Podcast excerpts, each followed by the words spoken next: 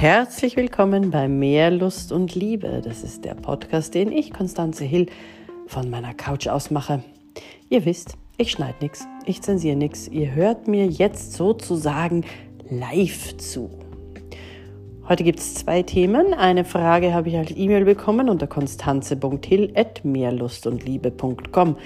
Das erste Treffen mit den Eltern vom Partner steht an und da ist jemand ganz nervös.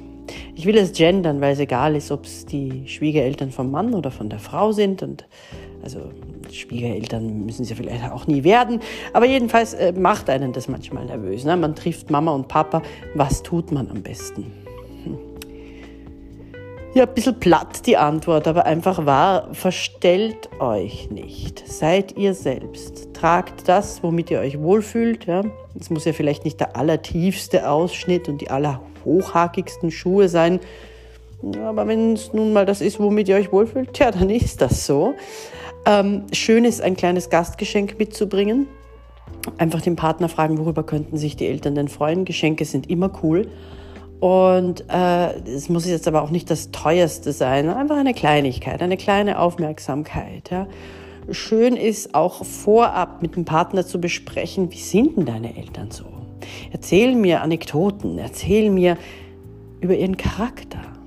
Was mag die Mama, was mag der Papa, was mögen sie nicht? Einfach damit man schon im Vorfeld ein bisschen weiß, mit wem hat man es denn zu tun und wie ist die Beziehung zu den Eltern. Das wäre übrigens ganz gut, überhaupt im Vorfeld abzuklären, welche Elternbeziehung es gibt, ja. Weil im Endeffekt ist wesentlich, dass euch euer Partner liebt. Die Schwiegereltern müssen euch nicht lieben. Schöner ist natürlich, wenn sie es tun. Und wie erreicht man das?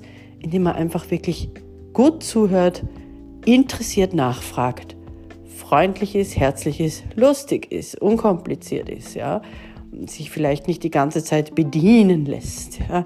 Oder wenn man schon bedient wird, weil alle wollen das nicht, dass man mithilft, dann einfach wirklich bedanken dafür und einfach Wertschätzung geben. So sollte das funktionieren. Und dann möchte ich jetzt noch über etwas sprechen, das ihr schon wisst. Ich gebe Seminare Ende Oktober jetzt wieder in Linz auf mehrlustundliebe.com. Da findet ihr äh, alles, was ihr wissen müsst. Die Seminare sind kostenfrei. Ihr zahlt lediglich die Hotelübernachtung und euer Essen. Ja? Freitag gibt es das Seminar Liebe macht nicht blind und Schmetterlinge bleiben bis Samstag und von Samstag auf Sonntag, ich fick dir dein Hirn. Weil ich sage, man kann verliebt bleiben, man kann jemanden für sich gewinnen, äh, mit dem man schon in Beziehung ist oder mit dem man noch nicht in einer Beziehung ist. So, das war das. Und jetzt möchte ich noch über die Küche und das Fitnessstudio sprechen.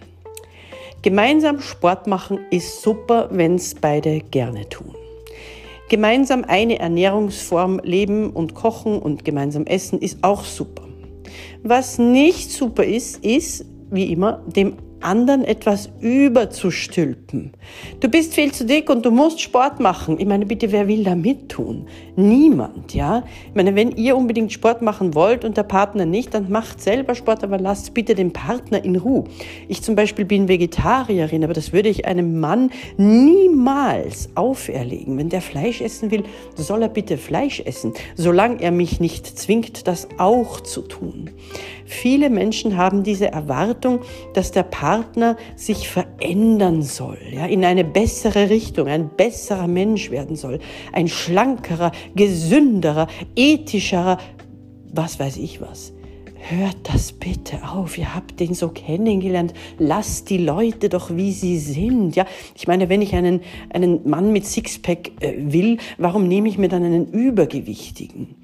Also das ist, glaube ich, wirklich einer der Hauptgründe, warum Beziehungen massiv leiden und die Leute drin, äh, warum Partnerschaften auch auseinandergehen, weil man jemanden verändern und verbiegen mag. Es klappt niemals. Erwachsenenerziehung ist höchst spannend und es funktioniert nicht. Ja?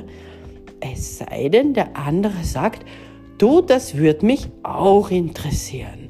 Und dann ist es wichtig, ihn oder sie Schritt für Schritt heranzuführen.